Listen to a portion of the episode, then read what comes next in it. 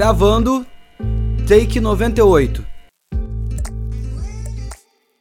Começando mais um episódio do Cena 98. Sejam bem-vindos. Meu nome é Sanches Luiz. Hoje eu tenho um convidado bastante especial, Daniel Paz. Seja bem-vindo. Se apresente fazendo o favor. Olá, é um prazer, Sanches, estar aqui no Cena 98 participando para falar um pouco de cinema. É, sou professor de jornalismo, sou formado em jornalismo, fiz o um mestrado em comunicação social com ênfase em cinema e comecei a filmar é, ali por volta dos 20 e poucos anos. Criei uma produtora que chama Iracema Filmes, para quem quiser dar uma olhada no site, enfim, no, nos perfis das redes sociais, chama Iracema Filmes. E desde então tenho feito filmes, é, estudado, dado aulas para os públicos mais diversos.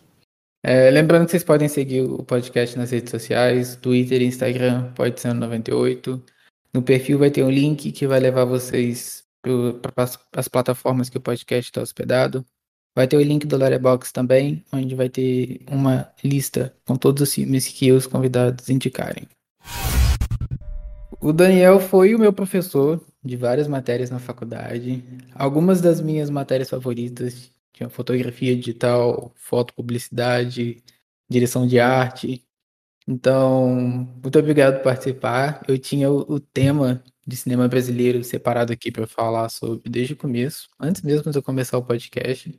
É um prazer estar aqui falando, conversando com você, trocando ideias sobre cinema, sobre o Brasil, é, o, o, cinema brasileiro ele é muito vasto, né? Tantas coisas que a gente poderia falar sobre. Então nada melhor do que a gente ir aos pouquinhos. Vamos começar pelo cinema novo, que eu tô querendo falar já tem um tempo. O cinema novo que é dividido em três partes. E a gente vai falar sobre cada uma delas aqui.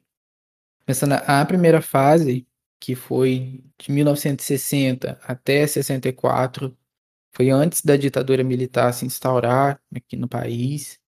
Os filmes da primeira fase, eles representam ali essas doenças sociais que afetavam principalmente a, a classe trabalhadora, fome, violência, alienação religiosa, exploração econômica, mas tinha um, um otimismo por trás disso que era ah, se a gente falar sobre esses assuntos, a gente vai conseguir resolver eles.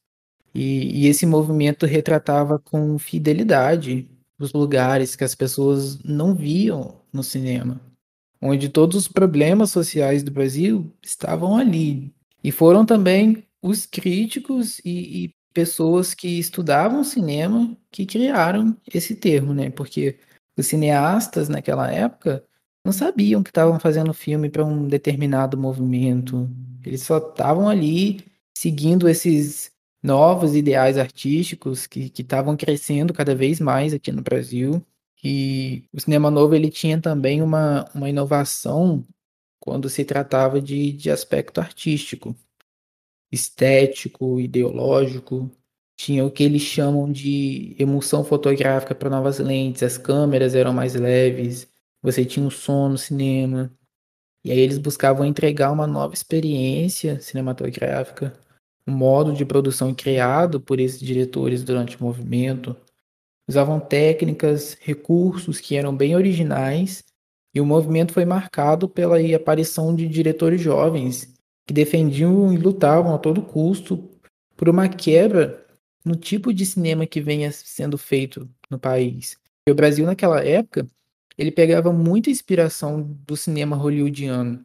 A gente tinha muita comédia, filmes glamourosos, luxuosos, atores é, padrões, vamos dizer, eram os mesmos tipos de atores.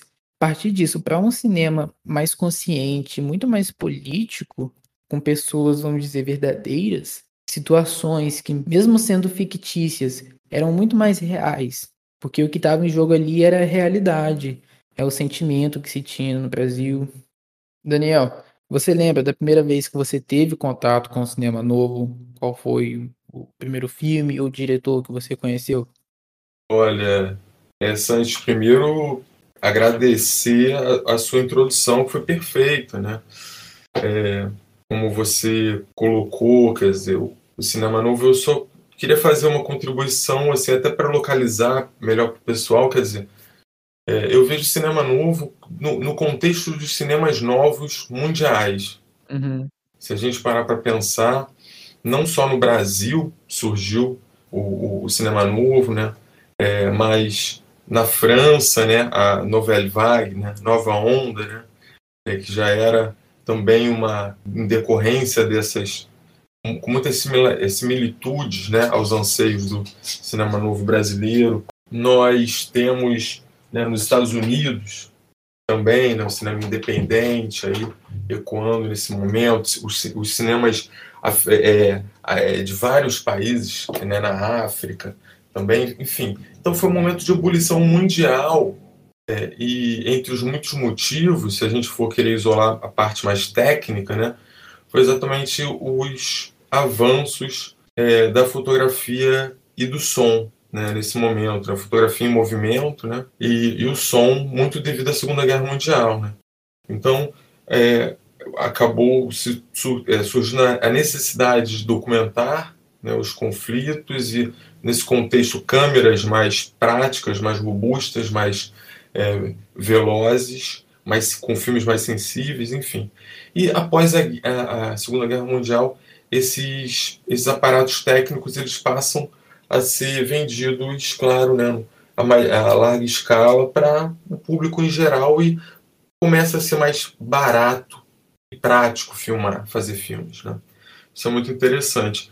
E é claro que num país como o Brasil, esse barato, entre muitas aspas, só era viável para uma classe média alta.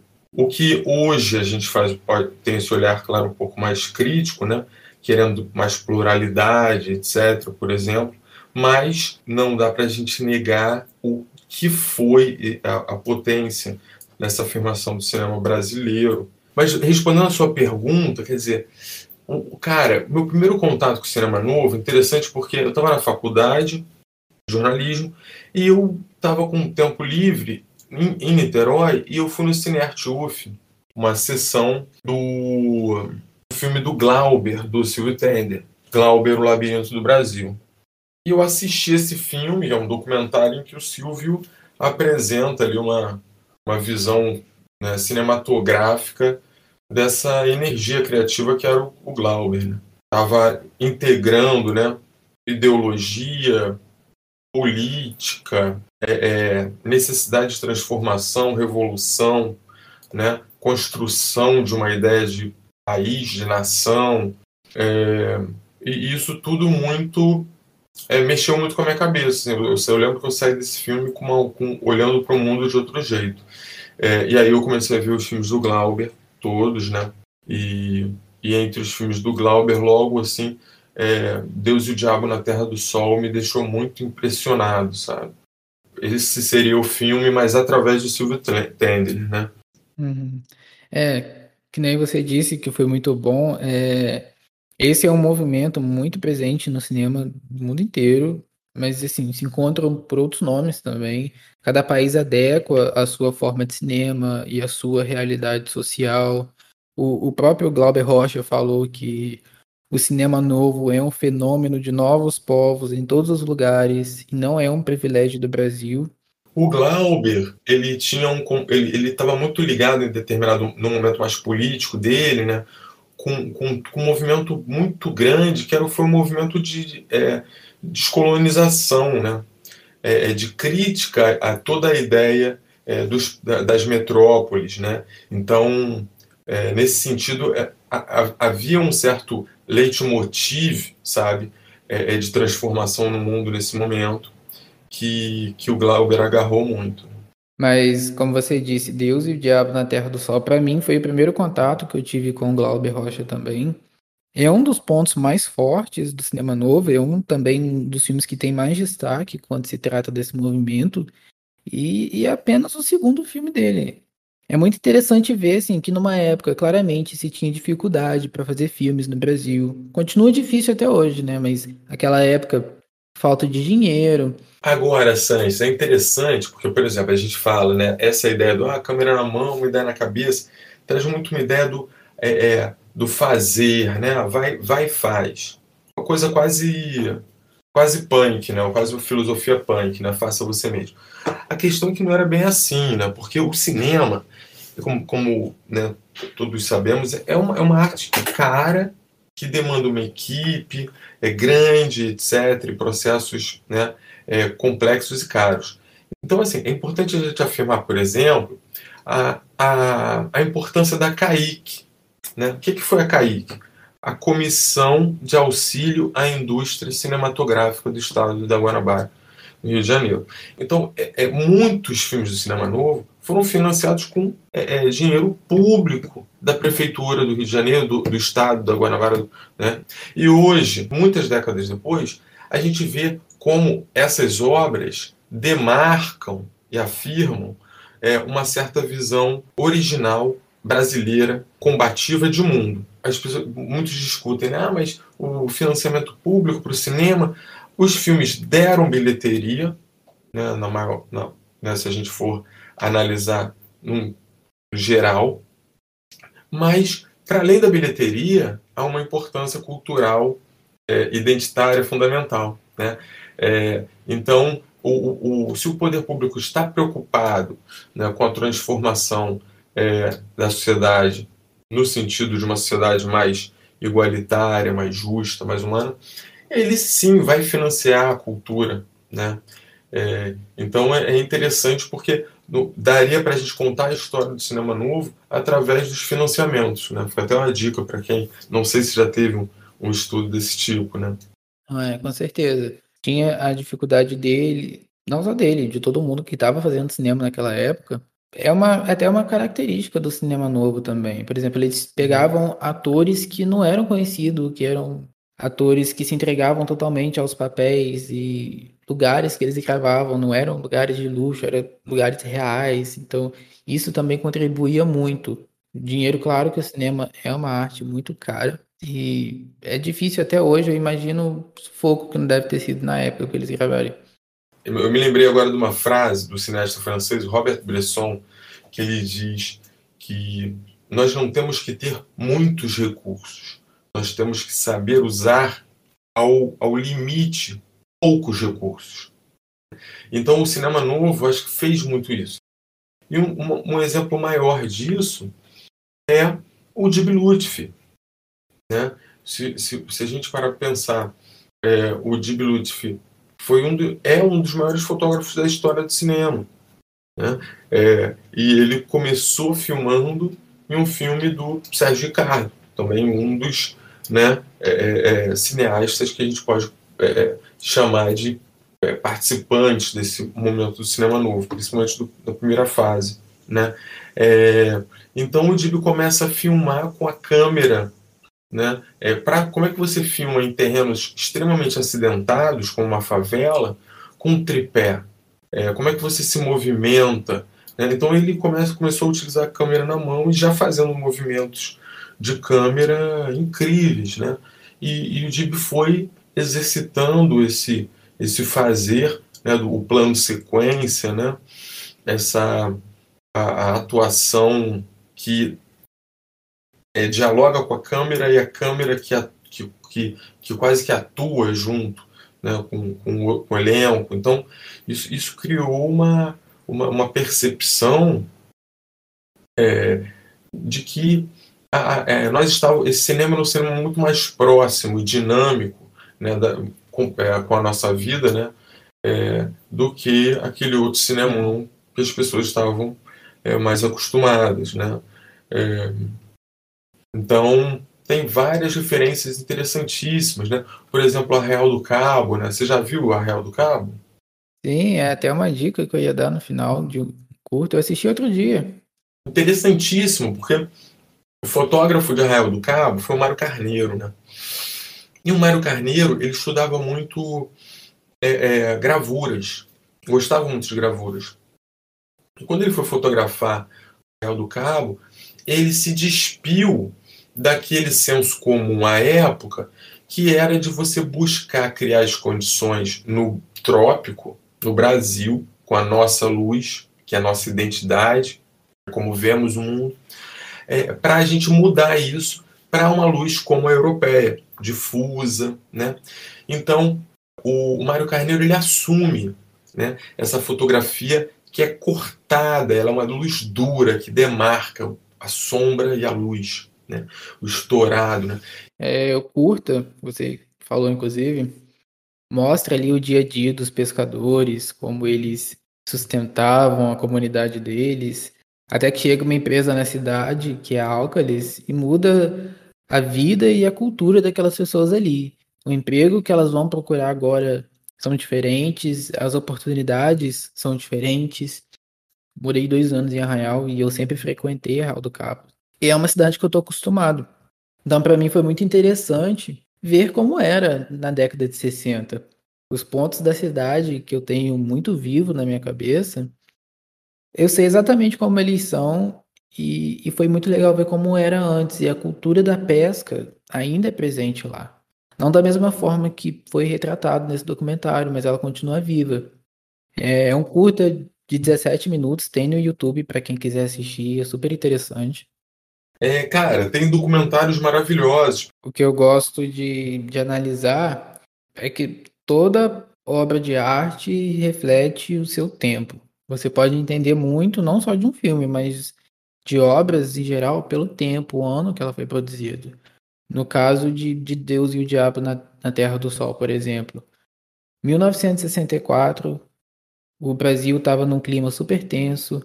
O Glauber Rocha pegou a arte dele e moldou todos aqueles sentimentos que, que não só ele, mas o país inteiro estava sentindo. Ele moldou tudo num filme que retrata a pobreza extrema do sertão nordestino, a exploração dos sertanejos, tem ali o, o perigo de você se radicalizar é muito presente no filme, levando em conta que o filme estreou pouquinho antes do golpe militar de 64. É, como a fé era um guia para todo mundo que não tinha mais para onde correr, que não sabia como sobreviver. Então, assim, é, eu vejo um filme que tem, tem muitas camadas ali, é muita coisa sendo desenvolvida, é muita crítica sendo feita. Muito bom de se analisar, ainda mais quando você para para pensar a época que ele estava sendo feito, que era um, uma época super tensa no país. É, e não dá, realmente não dá para descolar as obras de seu tempo, porque é, eu, outro dia eu estava numa live com o Kaká Jegues e o Kaká falou: Daniel, o golpe acabou o, o, o movimento como ia, tá entendendo? É, é, depois é, continuamos filmando, mas já não como éramos, né? Acho que o golpe ele, ele cortou é muito de uma certa inocência e, e e sonho, né? Uma, né? Talvez até uma certa soberba de uma juventude, né? Quando acontece o golpe, isso tudo cai em cima, né? E, e, e conforme a ditadura militar foi se acirrando, esses cineastas foram ou morar em outros, outro país, sua maioria deles, né? Até te sugiro pensar num próximo episódio sobre cinema marginal brasileiro. Meio que derivou do cinema novo. Exatamente. Né? E no, no, nosso Brasil de hoje é um pouco a gente ainda a censura ainda não está completamente colocada, né? mas é um pouco delirante nosso tempo presente, né? E, e, ver filmes desses momentos de Terra em Transe, né? Ver, né? que é um filme de 68, 8, se eu não me engano, são, é um filme que fala exatamente desse momento, fala disso, né? Sim. Há algum tempo, né, esse turbilhão em que o Brasil entrou. É, o, o que falar desse filme, né? Terra em Transe, busca de poder, propaganda extremista, corrupção, religião. É, é um dos maiores exemplos de cinema experimental. E ele fez esse filme no auge da ditadura, falando assim descaradamente sobre populismo, militarismo, conservadorismo. E de vez em quando a gente pega para assistir uns filmes que mesmo assim, depois de décadas, soam muito atuais. É interessante porque assim, o, o Mendonça fez o Bacurau, não fez? E o Bacurau fala de um futuro próximo, enfim, tem uma licença poética. Aí, e o Glauber cria uma licença poética também, né? Ele, o filme começa com um longo plano de uma costa é, marítima com, com palmeiras, né? Eldorado, se eu não me engano o nome. Então, assim, é, teve essa licença poética também, mas para falar profundamente do que a gente estava vivendo, daquele momento ali, né? O filme foi extremamente censurado, né? Sim. Okay, 54 anos depois, eu acho. É um filme que continua atual. A gente viveu aquilo, a gente vai viver nas próximas eleições de novo. É uma violência. Aqueles homens políticos que se dizem cidadãos do bem, politizados, religiosos, que são patriotas, eles falam que vão defender o país. E isso está muito presente no filme, como a, na nossa realidade. Esses homens dizem representar a massa, mas, por exemplo, quando o homem aparece gritando em puro desespero, se sentindo miserável, falando que ele é a representação do povo, que, se, que tem sete filhos para cuidar, não tem teto para morar, ele é respondido de volta aos gritos também, sendo chamado de extremista. Essa é uma cena muito forte. Uhum. Aquela cena né, em que o Dib vai se aproximando do rosto do Paulo Altran, enquanto ele está com os olhos arregalados, gargalhando, a, a, aquela cena tem um poder tão grande. Né? Aquela, ali, aquela ali é a cara do fascismo, aquela ali é a cara de um ditador. Né? E a gente é, tem visto isso, né? essa, essa esse, esse país que parece estar à deriva, é, mas sobre o controle de lunáticos. Né? É, e o desespero do jornalista, do poeta, que está aí no meio disso, pensando o que, que, que fazer. Né? Glauber Rocha ele tinha muito a perder. Porque, por um lado, se for pensar, ele poderia ter feito esse filme de uma forma muito mais, mais leve, entre aspas. Não é, mas não existe uma forma leve de abordar esse tema e, e não é da, do Glauber Rocha tentar amenizar as coisas. Ele critica, ele coloca o dedo na ferida mesmo.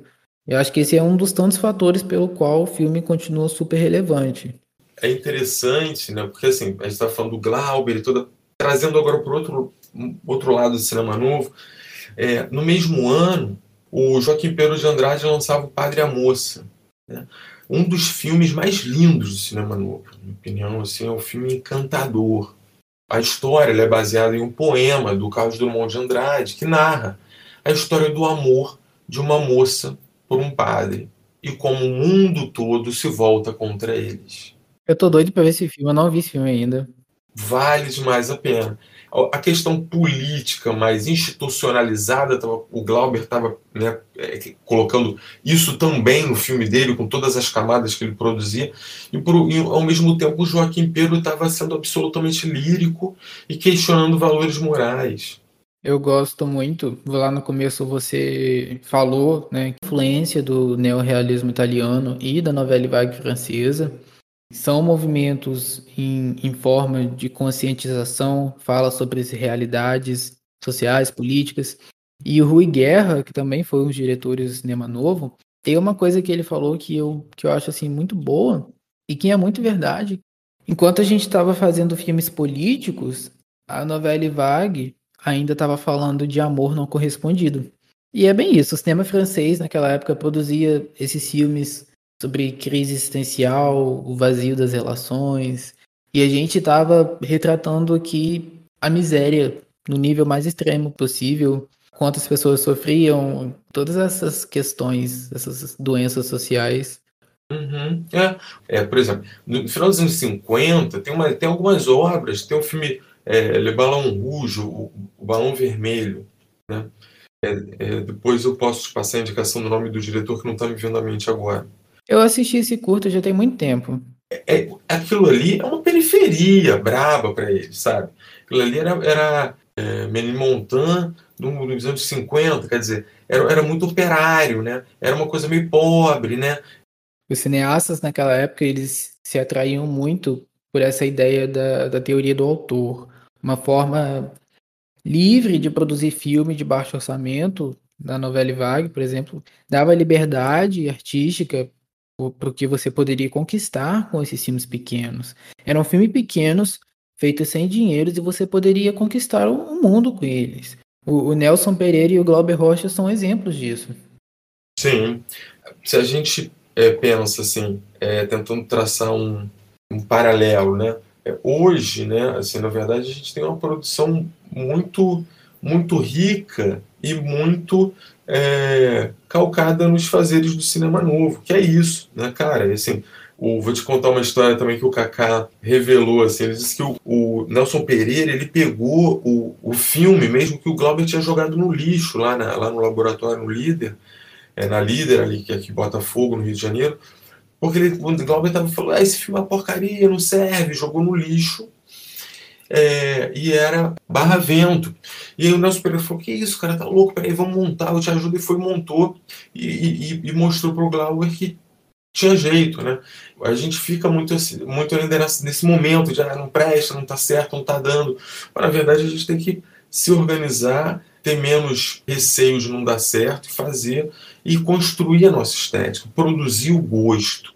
É um processo, porque a, a, aquela ideia de antigamente, de ah, cinema brasileiro é de tal jeito, já caiu, sabe? Todo mundo hoje, nossos pais, já, né, o pessoal é, é, mais contemporâneo sabe do valor do cinema brasileiro e, em grande parte, né, a ideia do cinema novo produziu, que é se expressar com os recursos que temos. Né. Infelizmente, eu ainda vejo é, resistência de muitas pessoas quanto ao cinema brasileiro. Outro dia, aqui em casa mesmo, tava estavam colocando algum filme na televisão, eu nem vi qual filme era. A televisão estava baixa, não estavam conseguindo ver qual filme era. E aí eu, eu ouvi um cara falando e eu falei, ah, é filme brasileiro. E aí na mesma hora alguém foi lá e falou, ah, troca, é ruim então. E aí eu fiquei, porra, cara, não é assim. Você nem viu o filme, você não sabe nem a história, a sinopse, você tá falando que o filme é ruim. É, tem, é, é, assim, por exemplo, o Brasil é um país extremamente moralista, você sabe. Né? A gente vai pensar só assim, só na, na época das pornochanchadas, entendeu? o, cinema brasileiro tinha um público enorme, mas assim, ninguém assumia direito. Né? Então, assim, eu acho que é, ninguém gosta muito de se ver. E ver cinema brasileiro é a gente se ver. É a nossa imagem. É, é, é aquela ideia né, de que ah, se você vai para os Estados Unidos, você vai ver que eles não são aquilo que o cinema deles apresenta. A não ser que você esteja falando de, claro, né, do cinema, estou falando de cinemão, né, é, narrativa clássica dominante lá Hollywood, mas assim, é, um, um, filme agora que ganhou o Oscar norte-americano, é Nomadland, é um filme cinema novo. Estou errado? É, é uma câmera na mão, uma atriz excelente, sabe? Uma, uma dramaturgia construída e vamos para a rua, é, contracenar com a realidade. Eu vejo muitas pessoas reclamando de, de Nomadland na época que saiu, mas é que as pessoas ficavam. Havia algumas pessoas com raiva pelo fato de que. Ah, mas a atriz que tá nesse filme é uma atriz milionária, tem não sei quantas mansões. E eu fico, cara. claro, aqui no Cinema Novo no Brasil a gente pegava pessoas reais, eram atores muitas vezes amadores, mas é um filme hollywoodiano, sabe?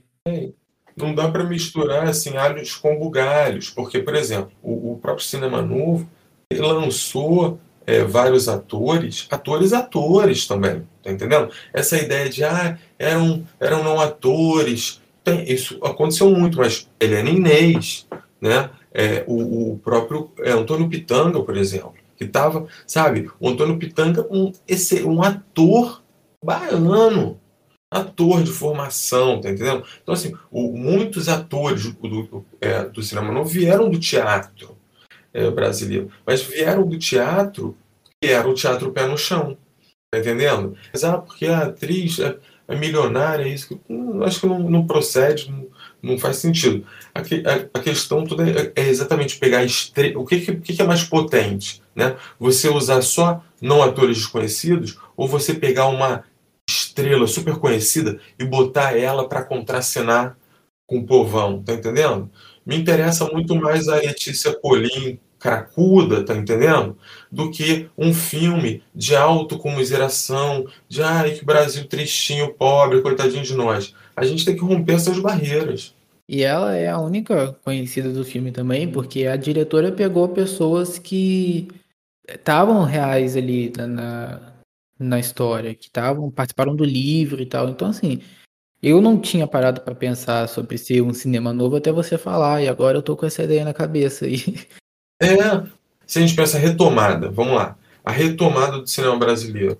O Walter Salles fazendo aquele filme clássico do com a Fernanda Montenegro, do fez muito sucesso. Daqui a pouco a gente vai lembrar.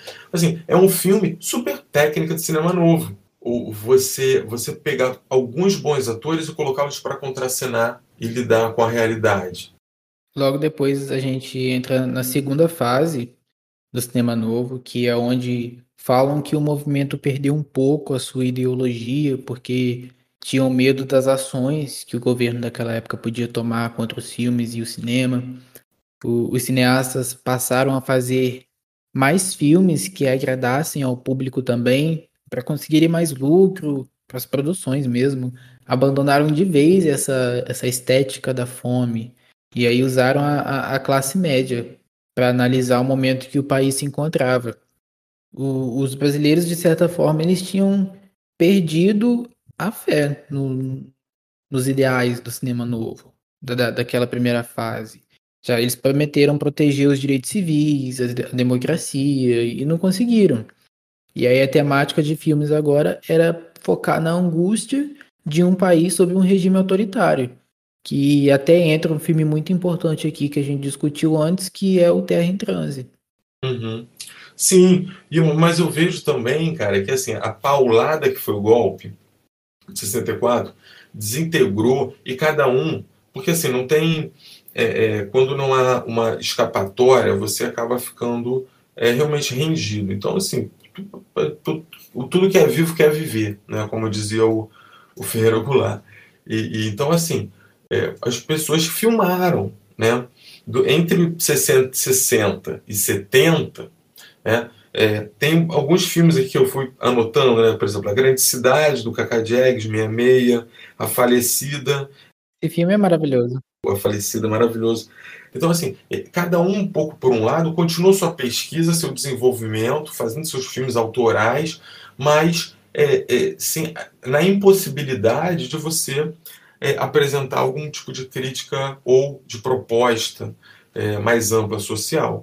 Né? Então passaram a ser é, realmente é, filmes com mais, diria, mais aburguesados, se, se, a gente pudesse falar assim, né? É, não eram filmes que tinham um caráter de ação é, cultural e política mais forte, porque era impossível naquele momento, né?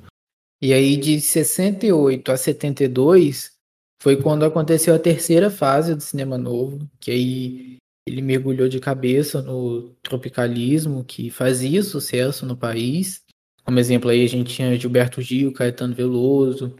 E o movimento tinha aí como uma, uma das principais características dele era essa, essa negação de, de cultura estrangeira. E ali foi onde que marcaram, olha, o Brasil realmente tem uma identidade e a gente vai usar ela, vai aproveitar dela. Era uma estética muito puxada para as cores da flora brasileira, influência de cultura pop, era uma coisa mais exagerada. A ideia de chocar, romper com essa arte que era de certa forma bem comportada. Os filmes eles eram também assim mais tecnicamente melhores, sim, o que a, a, de certa forma contradiz com os ideais lá da primeira fase. Mas agora eles estavam querendo mais era agradar mesmo, fazendo que para eles eram melhores. É assim, se a gente for parar para pensar, por exemplo, Macunaíma, né, que é um filmaço, né, maravilhoso, extremamente tropicalista e, e é, assim, no, é, é, aquele drible do drible, sabe? Né? Então fala assim, é, não, não pode falar sobre ele. Tudo bem, então vou retomar a velha tradição do cinema de fazer adaptação de obras literárias, né?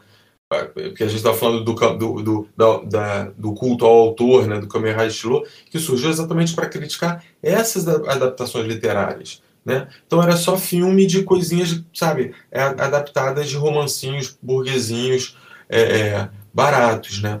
E o então assim, pô, vamos escrever histórias sobre o que está acontecendo, tão presente, né? E então, ah, não pode? Tá, então vamos retomar a ideia da adaptação literária, só que assim, eu vou escolher Macunaíma, tá? Desculpa, sabe? E assim, e, e, aí se você pensar, por exemplo, nesse mesmo contexto de, ah, ok, então vamos gravar, vamos, vamos adaptar, o Leon Wiseman em 71 faz São Bernardo, Graciliano Ramos, né? Que é um dos filmes mais lindos ali do, do, do momento mais em que o cinema novo já estava é, é, desintegrado, né?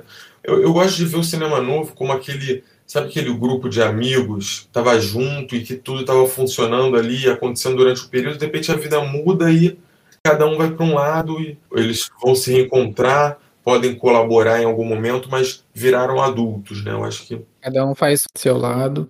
É, e, e assim, alguns com mais indignação, outros com mais resigna, resignação, né? Mas resistiram, né? Central do Brasil, o nome do filme do Walter Salles que eu estava querendo me lembrar. Central do Brasil é um filme super devedor do cinema novo, quer dizer, é um certo tipo de fazer cinema, né? é uma certa forma de ver o mundo, é uma certa forma de se relacionar com o mundo, né?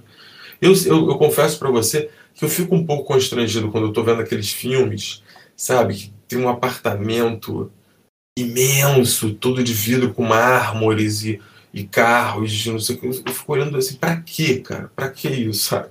Aquilo não é, gente, não é o povo brasileiro em massa. A porcentagem de pessoas que tem aquilo, nossa. É, sabe?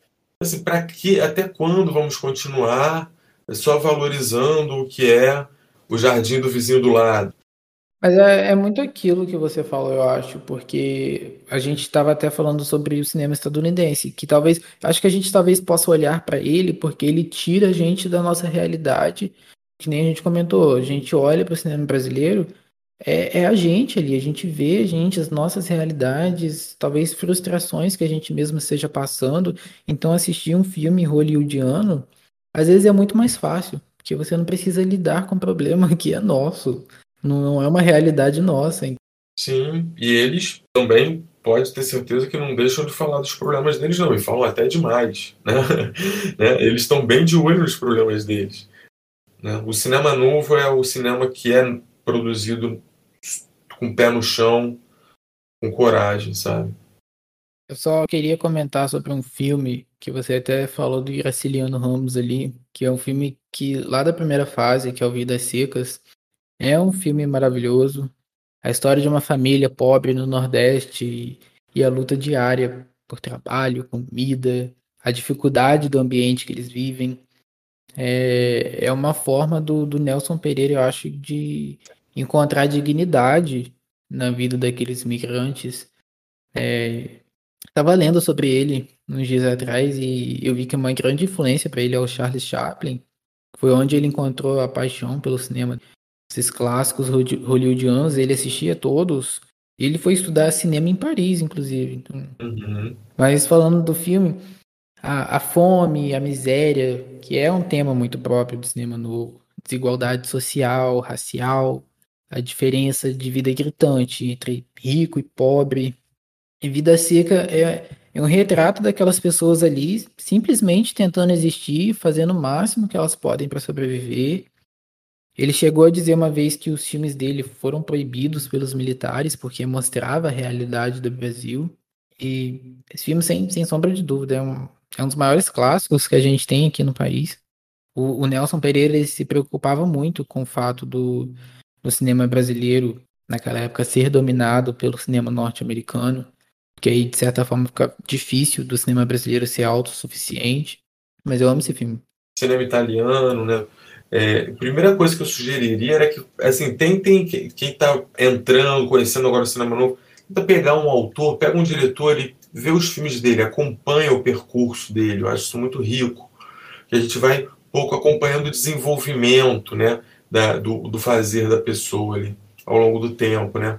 Então eu, eu, eu gosto muito do Leon Hirschman, né.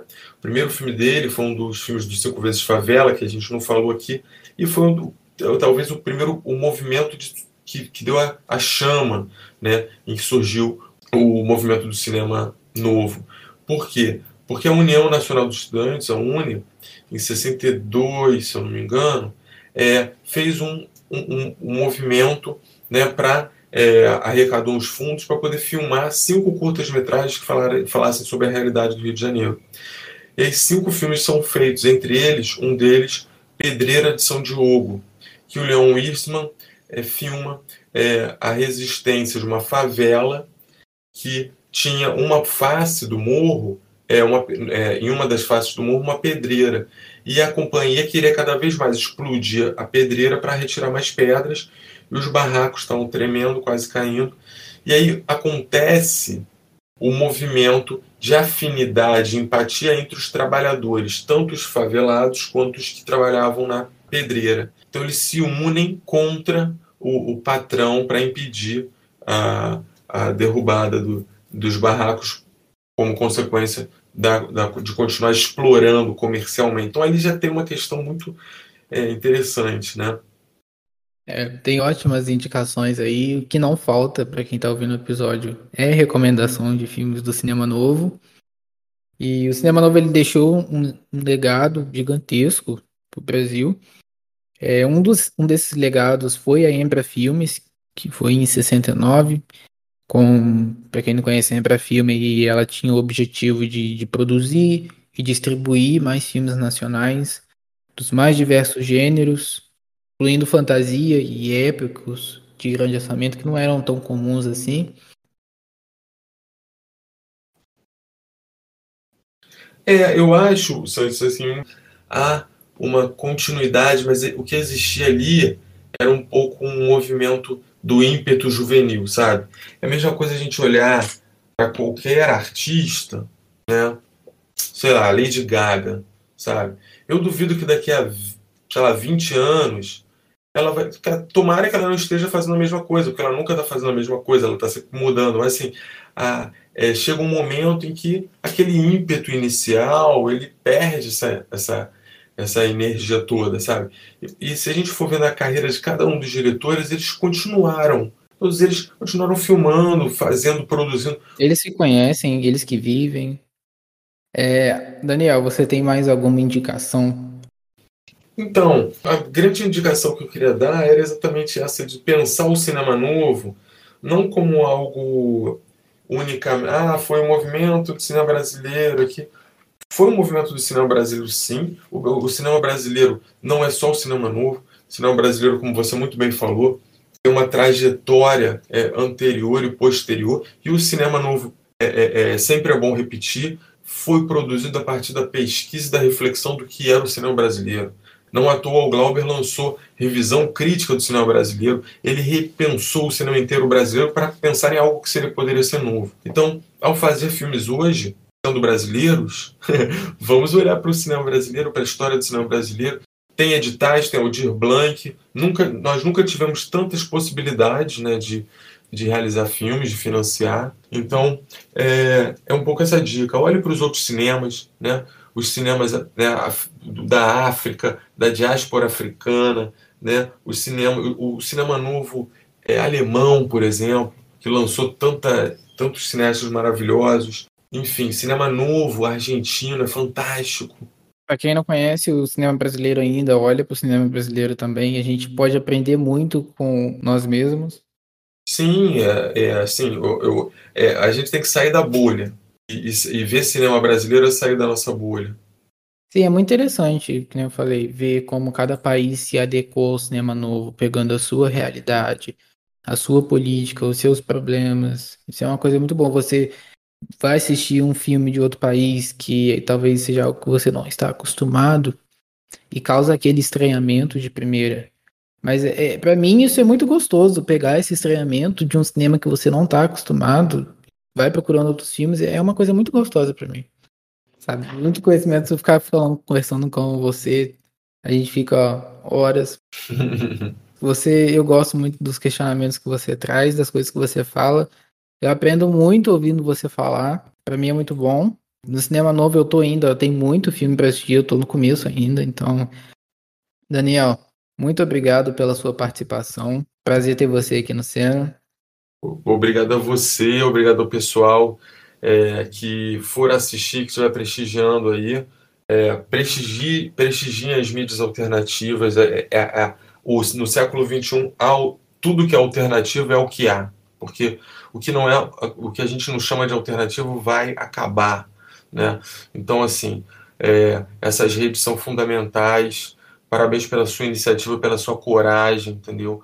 Porque não é fácil tocar um projeto como esse. Você falou que está no né, décimo episódio. Parabéns pela perseverança. Conte comigo para o que precisar. de indicações de outras pessoas para vir aqui bater esse papo bom.